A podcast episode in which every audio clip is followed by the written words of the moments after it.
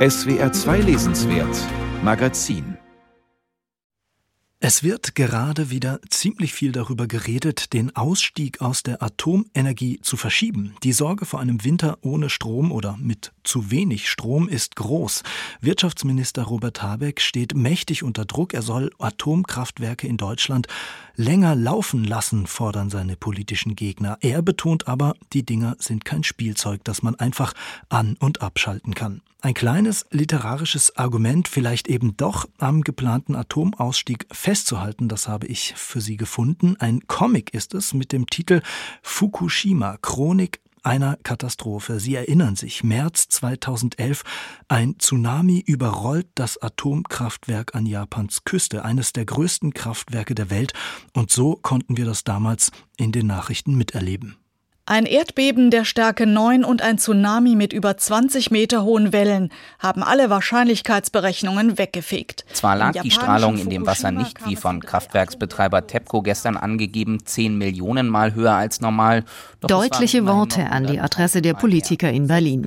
Ihr Umgang mit der Atomkatastrophe in Japan und der darauf folgenden Kurskorrektur in der deutschen Atompolitik, das wird bei den Menschen im Land zwiespältig aufgenommen. Es ist gar kein Meinungsumschwung in dem Sinne. Wenn die Wahlen vorbei sind, sind, dann werden sie wieder in die alte Fahrrinne gehen. Es ist 12.17 Uhr und jetzt wird es wieder ernster in Fukushima in Japan.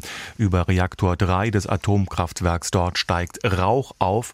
Arbeiter müssen die Anlage verlassen. Die ersten Tage nach dem Tsunami sind entscheidend. Das sind auch die Tage, um die es in dem Comic geht. Die Mitarbeiter in Fukushima versuchen, die Reaktoren zu kühlen. Einige sterben dabei. Immer wieder gibt es Explosionen.